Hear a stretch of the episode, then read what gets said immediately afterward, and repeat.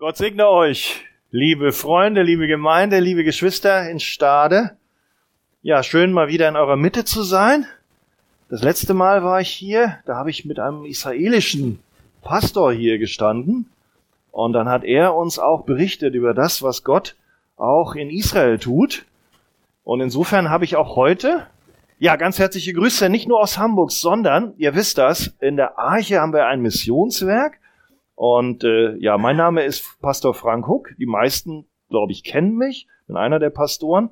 Hab dann auch relativ viel zu tun mit unseren ja, äh, Missionsfeldern, mit den Pastoren dort vor Ort. Und da habe ich auch Kontakt gehabt. Und einige wissen auch, dass ich heute hier bin. Zum Beispiel der Pastor Michael Ostanin aus der Ukraine. Der lässt euch ganz herzlich grüßen. Und dann der Pastor Gerhard Janocha. Der lässt euch grüßen. Der dient in Brasilien, ist ein Missionar, so Gott will und Arthur zustimmt, wird er euch auch besuchen im August. Und heute Morgen hat mich noch der Olaf Smolich kontaktiert. Wer schon länger hier hinkommt, kennt den Olaf auch. Der ist Missionar in Argentinien unter den Guarani-Indianern. Und ja, der grüßt euch auch und hat auch gesagt, Frank, also ich könnte ja noch mal im November, da hätte er Zeit kommen. Soll er denn kommen, der Olaf? Ja? Ja, heute wollen wir einen wunderbaren Text aus der Bibel lesen. Einer meiner Lieblingstexte. Boah, da seid ihr gespannt. Was kann das sein? Ich sag euch, dieser Text, da geht's um Jesus. Aber ganz geballt, aber ganz massiv. Ich weiß nicht, ihr habt in Stade bestimmt ein Stadtfest. Gibt's sowas hier? Oder haben wir das nur in Hamburg? Ja? Habt ihr das? Habt ihr, ne? Wann, wann ist das? Im September? War schon? Und wegen Corona ist Feuerwerk ausgefallen oder gab's das? Gab's diesmal nicht. Ja, gut. Dann kommt ihr zum Hafengeburtstag nach Hamburg. Ich weiß nicht genau, wann der ist. Und dann seht ihr, dann gibt es dann natürlich so eine Schiffparade und am Schluss, wow, dann gibt's ein Feuerwerk. Ja? Aber nicht nur wie du, der dich da Silvester abmüht, in so einer leeren Flasche da irgendwo mal einen Böller hochzuschießen. Also ich mach das nicht, aber einige von euch, glaube ich, machen das ja. Nein, das wenn es dann so ein richtiges Feuerwerk gibt, was dann die Stadt veranstaltet, da könnt ihr aber mal gucken. Da werden richtige Profis engagiert und dann ist das so ein orchestriertes Feuerwerk, wo es dann in mehreren Ebenen gleichzeitig mal richtig rund geht. Ja? Und genau so ein Text, ein schwaches Bild haben wir heute. Kolosser 1, 15 bis 20. Da geht's um Jesus. Und ich glaube, du hast das hier Genau, schon mal an der Wand. Wir lesen das gemeinsam und wenn wir lesen, dann achtet mal, ja, auf die Worte er von Jesus oder der Erste oder über oder aller oder in ihm. Ja, wie oft kommt dort Jesus und seine Vorrangstellung vor? Kolosser 1,15. Ich lese das jetzt. Ja, ein bisschen andere Übersetzung habt ihr. Also ich würde mal sagen, ihr hört mir zu, könnt das parallel lesen, es gibt ja unterschiedliche. Er, Jesus, ist das Ebenbild des unsichtbaren Gottes. Der Erstgeborene, der über aller Schöpfung ist. Denn in ihm, in Jesus, ist alles geschaffen worden, was im Himmel und was auf der Erde ist. Das Sichtbare und das Unsichtbare, seien es Throne, Herrschaften, Fürstentümer, Gewalten, alles ist durch ihn, nämlich Jesus, und für ihn zu Jesus hin geschaffen. Und er, Jesus, ist vor allem und alles hat seinen Bestand in ihm, Jesus. Und er, Jesus, ist das Haupt des Leibes der Gemeinde. Er der der Anfang ist, der Erstgeborene aus den Toten, damit er, Jesus, in allem der Erste sei, denn es gefiel Gott in ihm, nämlich Jesus, alle Fülle wohnen zu lassen und durch ihn, nämlich Jesus, alles mit sich selbst zu versöhnen, indem er, nämlich Jesus, Frieden machte durch das Blut seines Kreuzes, durch ihn, Jesus, Sowohl was auf Erden als auch was im Himmel ist. Amen. Mann, das knallt ja richtig. Habt ihr gemerkt, was da alles für Wahrheiten drin sind? So eine geballte Auflistung von Wahrheiten und Beschreibungen der Herrlichkeit und Vorrangstellung von Christus finden wir an keiner anderen Stelle der Bibel. Das ist meine Meinung und nicht nur meine, sondern auch die von John Piper, wer den kennt. Aber ihr könnt ja selber prüfen. Und wir gucken jetzt mal rein in den Text, was da alles drinsteckt. Vielleicht zunächst mal der Hintergrund. Paulus, ich vergleiche ja, er brennt ja hier so ein richtiges Feuerwerk ab über, über die Größe und die Fülle, die wir in Jesus haben. Was ist der Hintergrund? Der Brief wird geschrieben von Paulus an die Kolosser. Ja, weiß ja nicht, äh, nicht so bekannt, aber ist irgendwo eine Gemeinde in der Türkei. Und die hatten einen guten Anfang gemacht. Da kamen Leute hin, haben von Jesus erzählt, haben gepredigt, eine Gemeinde ist entstanden. Und dann kamen da noch andere Leute hin, besonders schlaue, und haben gesagt, ja, das ist ja gut mit dem Jesus, aber wir brauchen doch eigentlich noch mehr.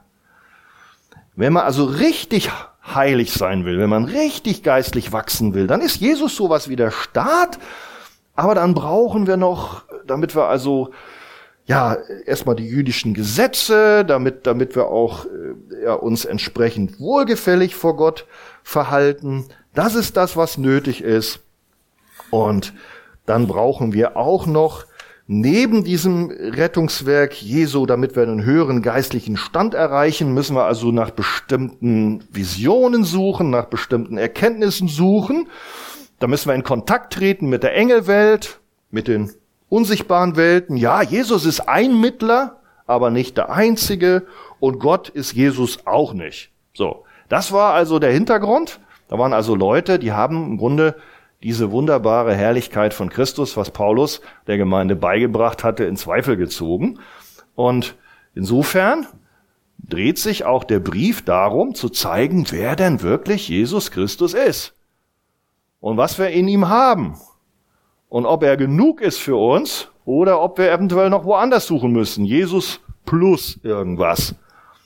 Und da ist Paulus der Meinung, nein, nicht Jesus plus, sondern Jesus allein. Und da gehen wir jetzt mal hier durch die verschiedenen Verse durch. Und normal hat ein Prediger ja immer drei Punkte, aber wenn man hier dieses Feuerwerk anguckt, da kommt man höchstens auf fünf. Also kleiner kriegt man es nicht zusammengedreht. Also müsst ihr mir fünf Punkte lang, dürft ihr, dürfen wir gemeinsam mal gucken. Christus, also Vers 15, er ist das Ebenbild des unsichtbaren Gottes. Dieser, nämlich Christus. Das Bild des unsichtbaren Gottes. Das ist der erste Punkt. Christus, das Ebenbild des unsichtbaren Gottes. Ja, die Bibel spricht davon im Alten Testament als auch im Neuen, dass Gott unsichtbar ist. Das heißt, für unser menschliches Auge nicht so sichtbar. Ich sehe jetzt hier vorne den Johannes, den sehe ich und den Kali auch, aber naja, Gott sehen wir so mit physischem Auge nicht.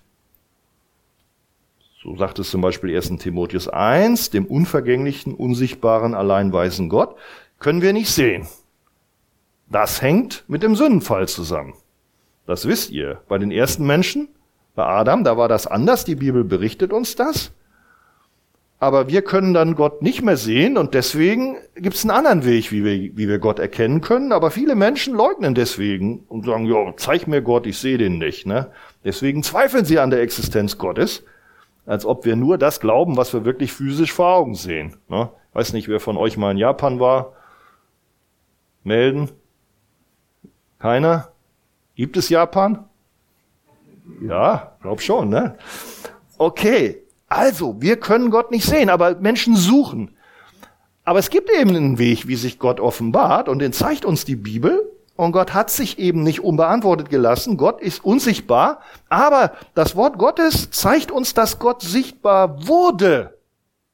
Der wurde sichtbar, der lebendige Gott, nämlich in der Gestalt eines Menschen, der auf diese Erde kam.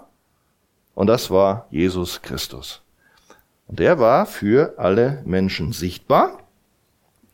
Und Jesus zeugt es auch, als zum Beispiel da der Philippus, das war so ein, oh, hatte manchmal vorlaute Jünger Jesu, ne? die waren nicht alle so stromlinienförmig, als der dann fragte, Herr, zeige uns den Vater und es genügt uns, also den lebendigen Gott. Was war die Antwort von Jesus? Ich frage euch, ist ja, so lange Zeit bin ich bei euch und du hast mich noch nicht erkannt, Philippus. Und jetzt, wer mich gesehen hat, Jesus, der hat den Vater gesehen. Wie kannst du nun sagen, zeige uns den Vater? Also, Jesus selber ist die sichtbare Darstellung des unsichtbaren Gottes. Er ist Gott. Und das glauben wir auch als Christen. Ihr kennt das. Wir, gut, der Fachbegriff ist es nicht so wichtig. Also Dreieinigkeit sagt man ja ein Gott in drei Personen. Jesus ist Gott. Und das war ja, bevor er auf die Erde kam. Und es war ja, als er auf die Erde kam, da blieb er Gott, obwohl er auch in Menschengestalt war. Und jetzt ist er immer noch Gott. Jetzt sitzt er zu Rechten des Vaters. In der Herrlichkeit. Und da wartet er auf uns, die wir an ihn glauben. Das ist wunderbar. Also, er ist Gott. Und dann sagst du vielleicht, na ja, gut, das ist doch der Sohn Gottes. Ja, er wisst das selber. Das, das ist ja heutzutage gar nicht mehr so selbstverständlich. In der Christenheit, da wird ja Jesus als ein toller Mensch Vorbild gesehen und auch die Muslime sagen ja, er ist ein toller Prophet, aber, ne. Und Sohn Gottes mögen ja manche noch zugestehen, aber ich denke, ein Sohn Gottes, was er auch ist, schließt nicht aus, dass er Gott ist. Genauso wie dein Sohn dein Sohn ist und trotzdem Mensch. Ne? So. Also Sohn Gottes kann auch Gott sein. Und das ist etwas, was uns ganz, ganz groß werden muss heute. Jesus ist nicht nur irgendwas, irgendein Engel oder irgendein Prophet oder irgendein guter Mensch, oder bei den Indern einer von tausend Göttern. Nein, Jesus ist der einzige, der eine Gott.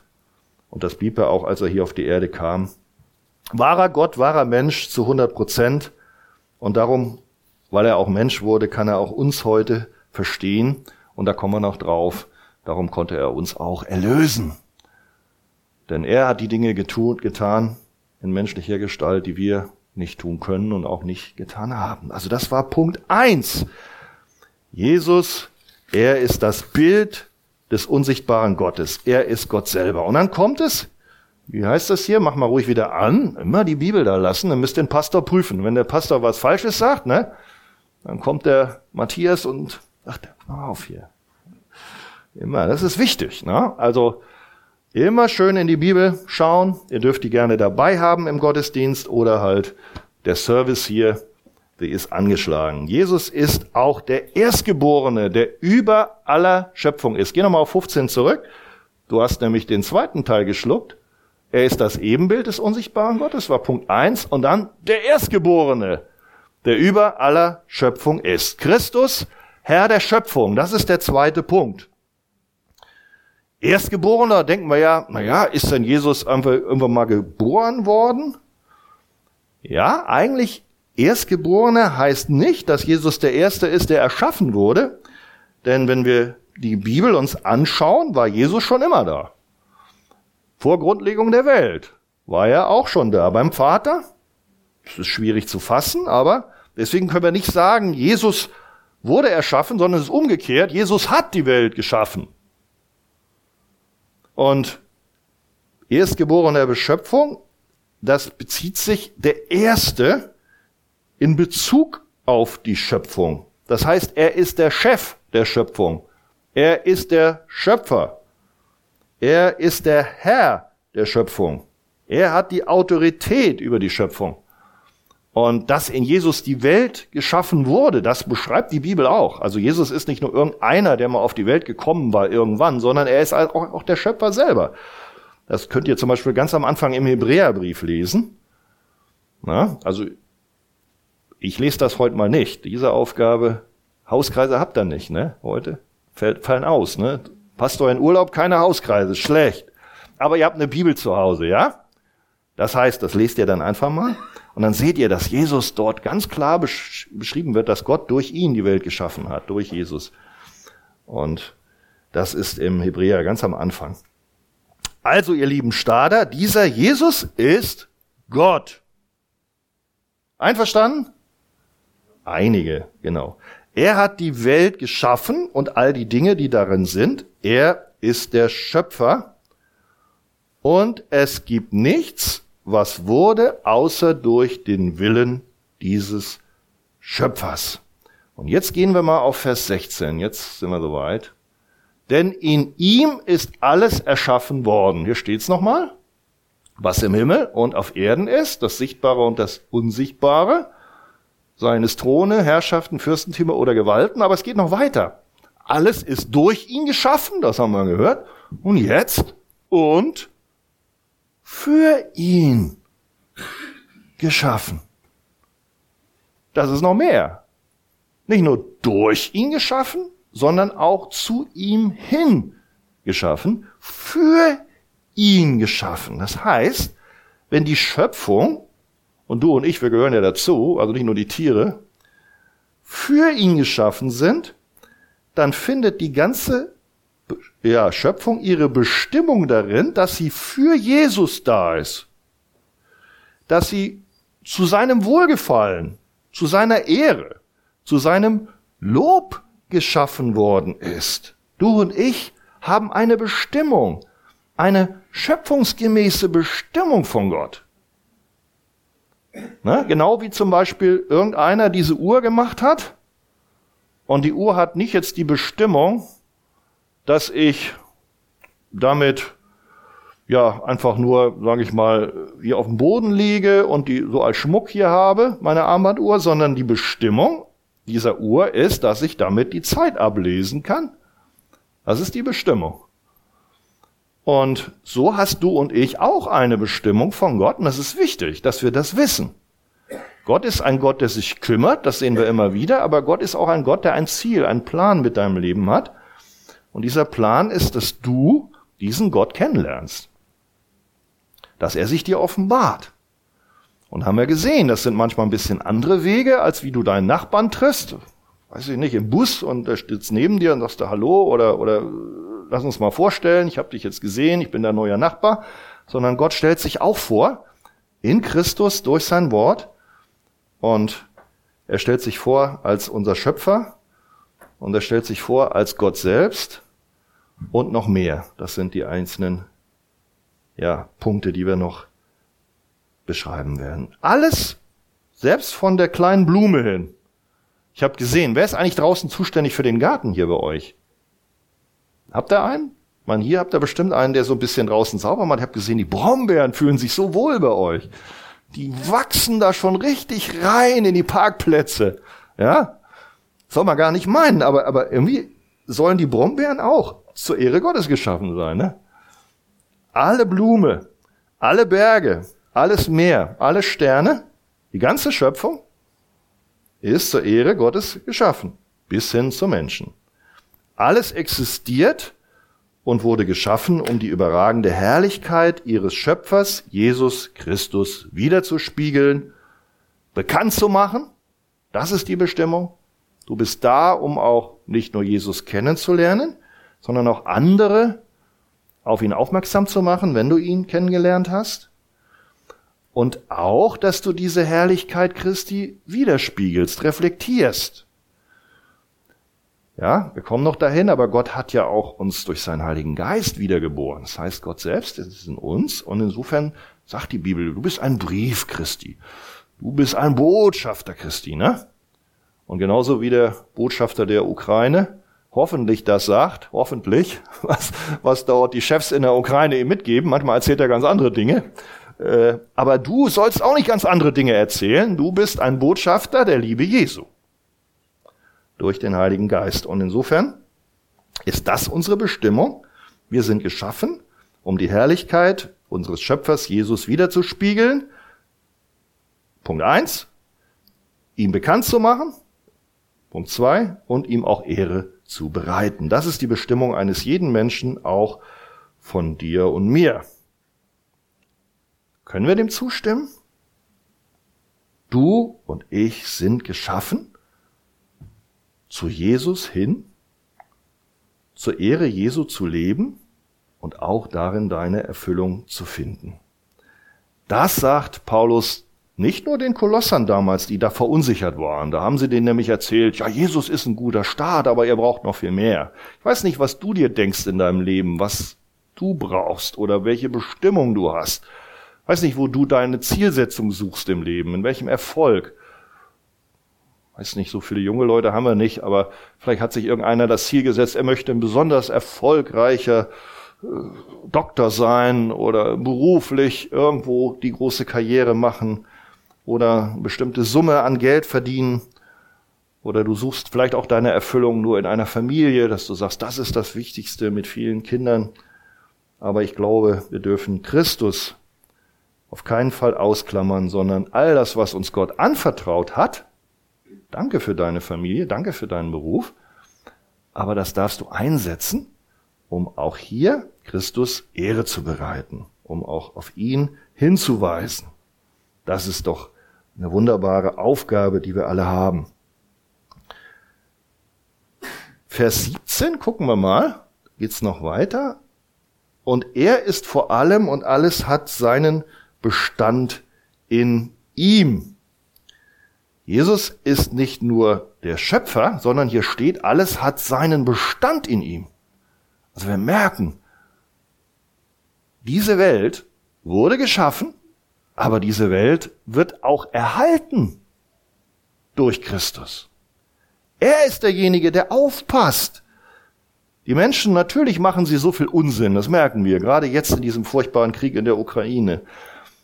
Aber wenn Gott nicht doch aufpassen würde und doch dem Bösen wehren würde, glaube ich, dann hätten wir schon längst einen Atomkrieg gehabt. Und wenn Gott nicht aufpassen würde, und er hat das ja auch geplant, dass sich die Erde nicht so ein bisschen dran hält, wie ihre Umlaufbahn ist, sondern wenn dir plötzlich einfallen würde, ich gehe mal ein bisschen näher an die Sonne ran. Ja, oder ich drehe mich mal ein bisschen langsamer oder mal ein bisschen schneller. Was glaubst du, wie lange könntest du hier noch existieren? Ich glaube keine Sekunde. Da würde irgendwann alles durcheinander kommen. Da wird die Atmosphäre zerstört, da wäre kein Sauerstoff mehr da, dann wäre es zu warm. Also Gott hat alles geplant und durch seine Gnade erhält er auch alles so lange, wie es ihm selber gefällt. Ich kann euch nicht garantieren, dass es nicht irgendwann mal schlimm werden wird, weil es wird so sein, dass wir eine neue Himmel und eine neue Erde bekommen. Das ist so. Also irgendwann ist es soweit, dass Christus wiederkommen wird und die Bosheit der Menschen überhand genommen hat und dann wird dieser Himmel und diese Erde vergehen. Das muss ich auch erwähnen.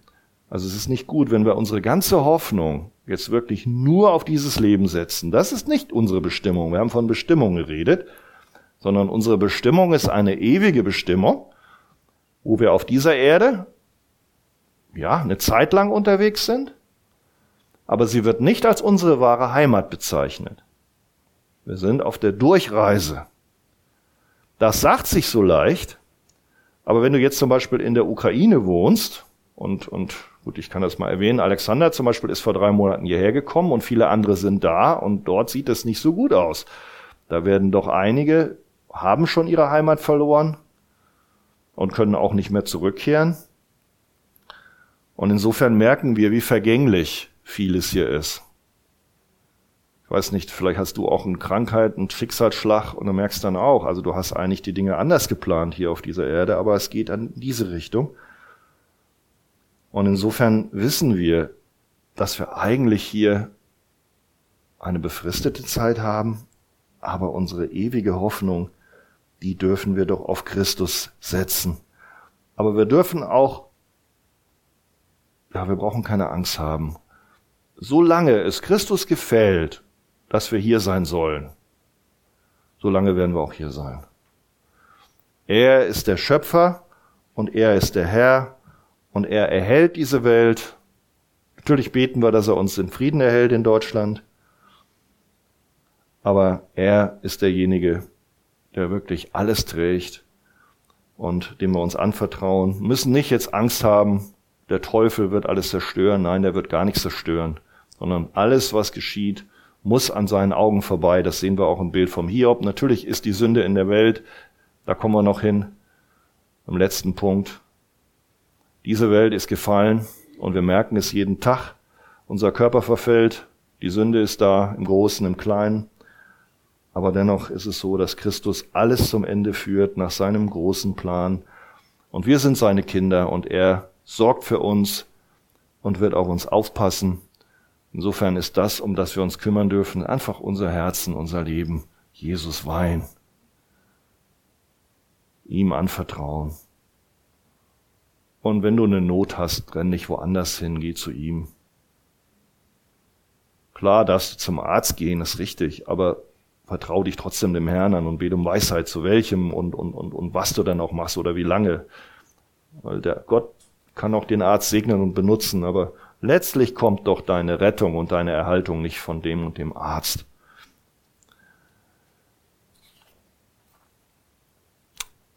Also, Christus, er ist wunderbar. Er erhält auch seine Schöpfung. Jetzt kommen wir zum Punkt drei. Christus ist die sichtbare Erscheinung Gottes hier auf Erden, das Ebenbild. Er ist der Urheber und das Ziel aller Schöpfung und er ist auch das Haupt seines Leibes. Das steht hier in Vers 18, das ist der nächste Punkt. Christus ist das Haupt seines Leibes. Was meint er denn mit Leib? Die Christen wissen das. Die Bibel spricht in vielen Bildern von seiner Gemeinde. Und ein Bild, ja, was auch gebraucht wird, ist, dass Christus das Haupt ist. Und wir hier, die wir sind, sind die Glieder, die wir an ihn glauben. Nicht die Schöpfung, sondern das Bild wird gebraucht für diejenigen, die an Jesus glauben. Das ist sein Leib. Das sind seine Kinder.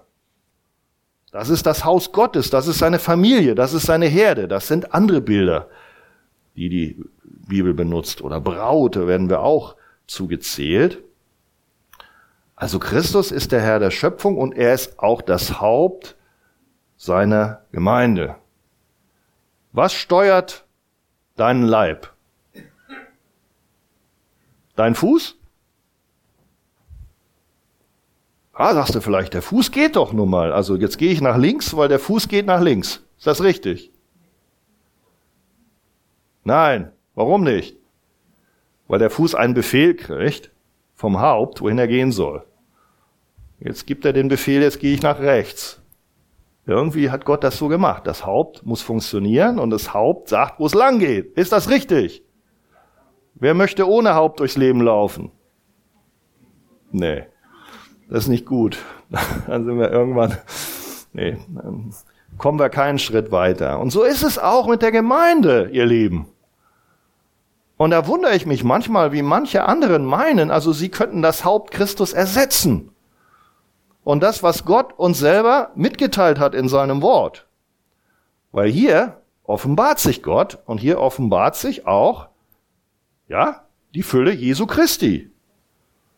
Und was wir eben so betrachtet haben, dass er der Schöpfer ist und dass er Gott ist, dass er Gottes Sohn ist und dass er alles erhält und alles kontrolliert und dass er wahrer Mensch und wahrer Gott ist, ja, das glauben viele nicht mehr. Und manche sogar, die innerhalb der Kirche Würdenträger sind. Und da sage ich mal, Leute, überlegt euch doch, was ihr macht, Mensch. Seid ihr denn das Haupt? Nee, Christus ist doch das Haupt. Und deswegen ist es hochgefährlich, wenn man dann meint, man soll den Leib führen und hält sich gar nicht daran, was das Haupt gesagt hat, ne? Da rennst du irgendwie gegen die Wand. Da führst du die Gemeinde in völlig falsche Richtung. Und insofern möchte ich euch ermutigen, und ich weiß, dass das auch der Arthur und die anderen Verantwortlichen, die auf dem Herzen haben, dass diese Gemeinde vom Haupt geleitet wird. Die sich offenbart in der Heiligen Schrift. Das ist Wort Gottes nicht Menschenwort. Und der eigentliche Chef hier, das ist nicht irgendein Pastor, der ist der Unterhirte, sondern der Oberhirte. Das ist Jesus. Halleluja. Und der errettet euch auch, nicht irgendein Pastor. Und dem wollen wir nachfolgen. Und insofern wollen wir uns dem auch unterordnen. Und umgekehrt ist es auch nicht gut, ja, wenn Jesus das Haupt ist und Jesus hat in der Bibel was gesagt wenn jetzt plötzlich irgendein Mensch anfängt und macht dann noch Zusätze. Zusätze. Du brauchst einen anderen Mittler wie Jesus. Ich war jetzt in Griechenland im Urlaub. Oh, du, da waren die Kirchen voll, da mit Gemälden, mit Heiligen, mit Ikonen, ganz tolle Bilder. Das ist derjenige, den brauchst du noch.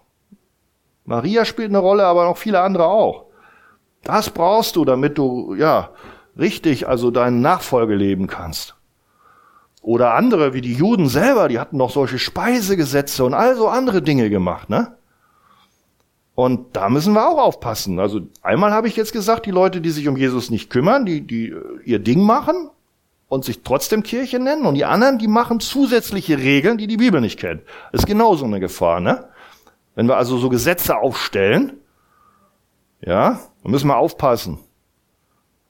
Habe ich heute das Hemd raus? Ist das verboten? Ah, weiß nicht, ich habe keine Krawatte an. Manchmal muss man Krawatte haben, wenn man predigt in manchen äh, Kirchen. Das ist die Erwartung, ja? Ja? Brauche ich nicht hier? Kann man nicht sehen. Bauchnabel, nee, ne? Oh ja, okay. Also ich würde sagen, ihr Lieben, wir wollen nicht uns auf diese Dinge bewegen. Hat ja alles auch einen gewissen Sinn. Wir sollen ja auch im Herzen den Schmuck tragen. Wir sollen ja Gott ehren. Aber das sind ja die Punkte. Aber wenn man dann mal hört, also Frauen, früher war das so heute nicht, Frauen keine Hosen anhaben und, und Männer keine Röcke. Da war ich doch jetzt mit Christian Weger vor einigen Jahren in, in Myanmar, in Birma. Da hast du keinen Mann mit Hose gesehen. Die hatten alle Röcke. Das ist also alles eine kulturelle Frage. Und ich glaube, das ist auch so, was Paulus uns zeigt. Wenn wir Menschen predigen, dann sollen wir ihnen so dienen, dass wir es möglichst einfach machen, dass wir nicht uns dazwischen stellen, sondern da sollen sie doch Christus erkennen. Und warum sagt Paulus, ich bin allen alles geworden? Ja, und insofern glaube ich, ist es ein Unterschied, wenn du zum Beispiel auf dem Hauptbahnhof irgendeinem da eine Suppe reichst und, und erklärst ihm was von Jesus, dann musst du nicht im, im, im Anzug und mit Krawatte stehen.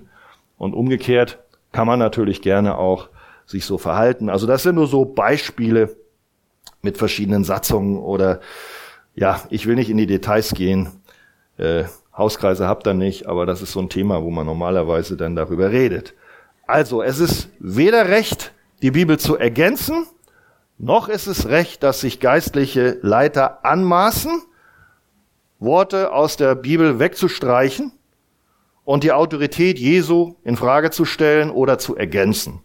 Das ist nicht richtig. Christus ist das Haupt des Leibes. Und jetzt noch ein Punkt. Manche sagen, dieser Begriff Haupt kann auch übersetzt werden, Christus ist die Quelle der Gemeinde, der Ursprung. Haupt und Ursprung. Und das stimmt genauso. Ich möchte das mal im Grunde ergänzen. Denn dass dadurch, dass du zur Gemeinde gehörst, was ist der Grund dafür? Dass du ein Christ bist? Hast du das aus dir selber produziert? Ich war besser als mein Nachbar. Ich habe ein bisschen mehr nachgedacht. Der Nachbar ist doch dumm. Ich bin schlau. Ah, ich habe mich jetzt bekehrt zu Jesus zugewandt. Ha. War das so? Die Bibel sagt, wir sind tot in unseren Sünden, und ohne den Heiligen Geist sind wir geistig blind. Wir vernehmen nichts vom Geiste Gottes und können es gar nicht. So steht's drin, können es nicht. Das heißt, was ich eben gesagt habe, der natürliche Mensch, der wird sich nicht bekehren. Und dass du Christ bist, hat also in erster Linie nichts mit deiner Schlauheit zu tun, dass du schlauer warst als dein Nachbar, weil von alleine bist du genau wie du und ich, sind wir alle geboren in Sünde, im natürlichen Menschen, und da kommen wir nicht zu Gott. Die Quelle ist Gott selbst. Das ist der Heilige Geist. Der ist dir begegnet und der hat dich erneuert und dir die Augen und die Herzen aufgemacht. Genauso wie ein toter Lazarus, als der war tot und Jesus rief, komm raus. Und dann bist, ist er natürlich gekommen. Warum? Weil die Kraft in dem, in dem Ruf war. Und so ist es auch. Gott spricht zu dir und durch den Heiligen Geist hat er selber dich wiedergeboren. Genauso wie dein, du dich nicht selber geboren hast, sondern deine Mama, brauchst du auch den Heiligen Geist, sonst wärst du gar nicht da als Gläubiger. Und das steckt hier mit dran. Christus ist auch, und da kannst du ihn für, für anbeten. Er ist dein Haupt. Er ist dein Chef, der kümmert sich. Das ist doch auch toll, dass die Hand nicht alles machen muss, dass er weiß, die wird geführt, er ist der gute Hirte. Super.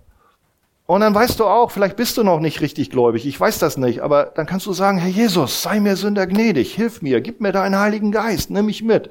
Gilt auch in der Nachfolge. Ohne den Heiligen Geist können wir überhaupt nichts tun. Da können wir nicht überwinden, da können wir nicht heilig leben, sondern Christus in uns ist die Hoffnung der Herrlichkeit, sonst nichts. Du nicht. So, also, da haben wir was. Haupt seiner Gemeinde, Quelle ist er der Gemeinde, die einzige Quelle. Er hat uns das geistliche Leben aus Gott gegeben.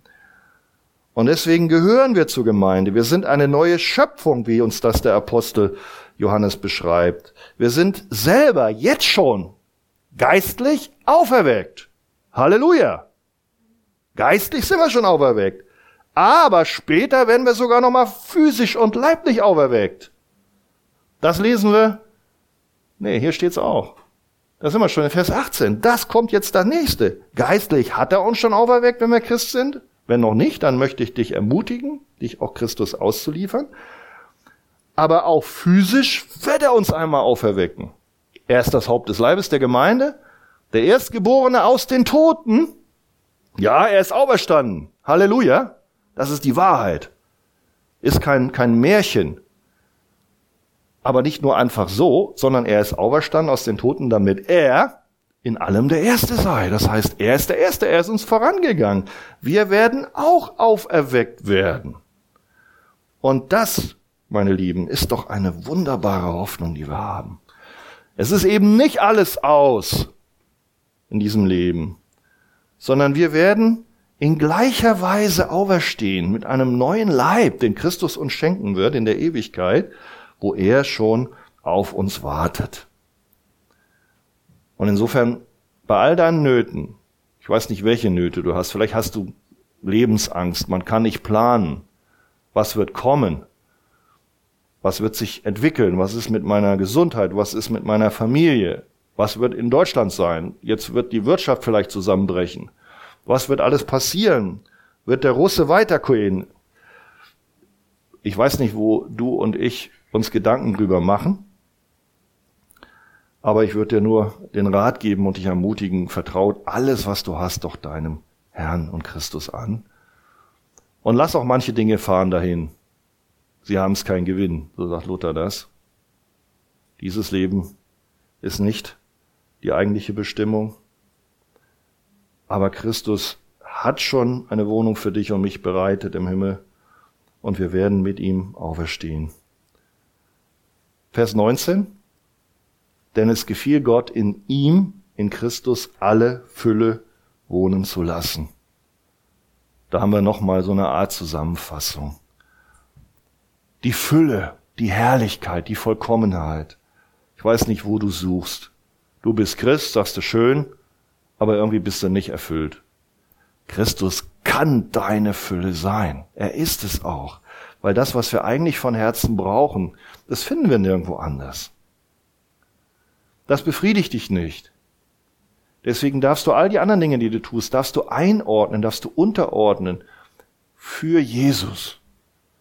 Und das sagt er auch den, den, den, den, hier den Kolossern, die haben auch irgendwelche Mächte und alle möglichen Dinge gesucht. Und genauso wie das damals falsch war, so ist das auch heute falsch. Wenn du Erkenntnis haben willst, sagt uns das Wort, in ihm, in Christus sind alle Schätze der Weisheit und Erkenntnis verborgen. Du kannst nirgendwo so viel studieren und so weise werden, egal was du bist, als wenn du wirklich Jesus richtig kennenlernst. Das ist wahre Weisheit. In ihm, Christus, wohnt die ganze Fülle der Gottheit leibhaftig. Und jetzt, Kolosser 2, Vers 10, ihr habt alles völlig in ihm. Ihr habt alles völlig in ihm, nochmal, welcher das Haupt jeder Herrschaft und jeder Gewalt ist. Christus ist die Fülle Gottes, darum sucht und schaut nicht woanders. Und jetzt kommt der letzte Punkt. Christus ist auch unser Versöhner. Lass uns nochmal Vers 19 schauen und 20 zusammen, das kriegst du nicht alles zusammen hin. Okay, machen wir 20. Denn es gefiel Gott, in ihm alle Fülle wohnen zu lassen und durch ihn alles mit sich selbst zu versöhnen. Das ist jetzt die weitere Vorrangstellung. Er ist der Versöhner. Er ist der von Gott gesandte Versöhner. Warum braucht es einen Versöhner? Weil wir von Gott getrennt sind, denn es gefiel Gott, durch ihn alles mit sich selbst zu versöhnen. Das heißt, Gott selber war nicht versöhnt mit den Menschen. Und wie geschah die Versöhnung? Wie geschah der Friede, der vorher nicht da war? Der Friede kommt mit Gott durch die Versöhnung. Er machte Frieden durch das Blut seines Kreuzes. Durch ihn schon wieder, durch Jesus, sowohl was auf Erden als auch was im Himmel ist. Das war die Voraussetzung für Frieden mit Gott, die Versöhnung und die geschah auf Golgatha. Das ist nicht irgendwas, was wir nur an Ostern mal brauchen, wo wir vielleicht dann ein paar Tage frei haben, sondern du brauchst dieses Ostern jeden Tag. Und wenn du einmal zu Christus gekommen bist, dann hast du es auch jeden Tag. Weil wer an Christus glaubt, der kommt nicht ins Gericht, sondern er ist vom Tod zum Leben durchgedrungen. Er ist errettet. Er ist versöhnt. Und es geht nicht ohne das Opfer Jesu Christi. Der Sündenfall, den Adam gemacht hat, der hat sich ausgewirkt und wir merken es. Ich merke schon, jetzt mache ich wieder ein Beispiel vom Alexander. Der Alexander hat seine Familie hier, der hat auch kleine Kinder, hat eine Tochter, eine ist neun und eine ist, ist vier. Und guck mal, in den kleinen Kindern, da steckt schon eine, wie soll man sagen, ja, so eine Anlage drin, ne? Und wenn die Schwester was hat, und wenn es nur Frösche sind, die sie da auf der Straße gefangen hat. Ist die Kleine ärgerlich, sie hat keine Frösche. Ja? Oder, oder äh, alles Mögliche, wenn irgendein Kind was hat. Und wir merken, die Kinder drehen sich schon um sich selber. Sie können schon, wenn du als Eltern nicht aufpasst und sie nicht erziehst, da können sie dich erziehen. Oder, oder vielleicht sogar an der Nase führen, dass du hinter ihnen herläufst und sie nicht hinter dir. Ja? Also im Grunde, äh, so süß wie sie sind, Matthias, ich weiß nicht wann, wie alt ist dein? Eine, das kommt aber auch noch dann, ne? Und wenn sie nur schreien, wenn sie nur schreien, weil sie dann irgendwie genau das haben wollen, was sie haben wollen. Also nicht, wenn er schreit, wenn er Zähne kriegt, das ist in Ordnung. Aber wenn er irgendwie was anderes will, das wird nachher noch schlimmer. Und so ist es doch. Also, durch den Sündenfall hat Adam die ganze Welt in die Sünde gezogen und wir als seine Kinder haben es schon in der, in der Genetik drin. Und das merken wir auch. Und da müssen wir nicht erst auf Putin gucken oder auf Hitler, sondern das ist wirklich etwas, was uns auch im Alltag betrifft. Und ja, der Teufel hat Adam getäuscht. Und so ist der Mensch doch tatsächlich, so beschreibt das die Bibel, auch in den Herrschaftsbereich der Sünde geraten. Und er hat ihn mit ins Verderben gezogen. Und seitdem ist die Schöpfung nicht mehr rein, wie sie ursprünglich war, sondern sie steht unter dem Fluch der Sünde. Sie ist unter die Vergänglichkeit geraten, sie ist dem Tod preisgegeben. Wir können nicht ins Paradies kommen, wenn wir einfach nur so da sind, auch wenn wir uns bemühen. Das war bei Adams Sohn, ist bei uns auch. Aber dann kommt der Christus. Dann kommt der Versöhner. Und der war selber ohne jede Sünde. Das heißt, der hat eigentlich so gelebt, wie es Gottes Plan mit uns allen ist und wie wir alle nicht gelebt haben und es auch nicht können. Und das könnt ihr in der Bibel lesen. Und dann am Schluss haben sie ihn ans Kreuz genagelt. Und es war kein Unfall, sondern es war genau deswegen ist Christus gekommen und er hat gesagt, ich gebe mein Leben hin. Es war seine Entscheidung. Freiwillig, obwohl er eigentlich ja, wer das und das tut, soll ewig leben, sagt die Bibel. Also wer keine Sünde tut, der lebt ewig. Haben wir alle nicht gemacht. Christus hat es gemacht, also der hätte nach seinem Gehorsam, hätte aus dem Gehorsam, aus den Werken, hätte er die Gerechtigkeit verdient gehabt. Der Einzige, du und ich nicht. Und der wird bestraft für die Sünde. Warum? Wegen deiner und meiner Sünde. Ist das nicht wunderbar? Darum hing er am Kreuz. Er selber hätte es überhaupt nicht gebraucht. Er hätte sogar runtersteigen können, immer noch, weil er Gott war. Aber er hat diese schreckliche Trennung von Gott gesehen.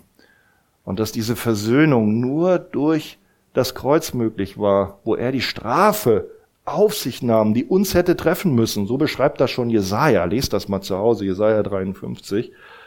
Er machte Frieden mit Gott, indem er am Kreuz sein Blut und Leben hingab.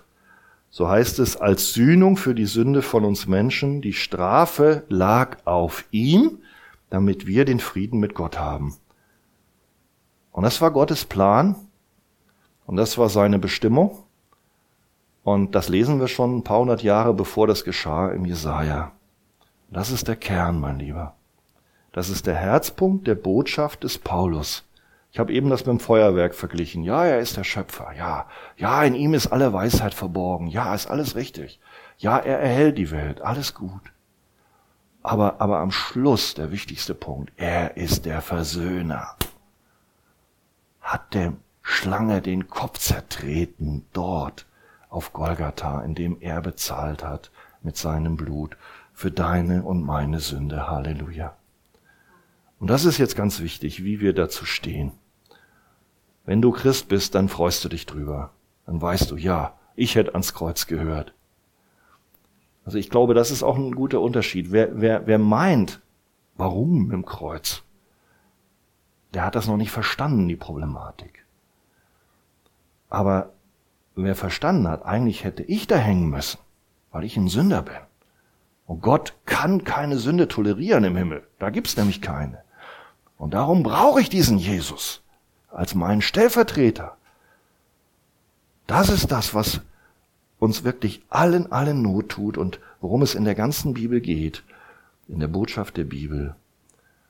Das Kreuz zeigt uns, dass alle Menschen wegen unserer Sünde unter dem Gericht Gottes stehen und dass Gott ihnen nicht den Himmel öffnen wird. Nein.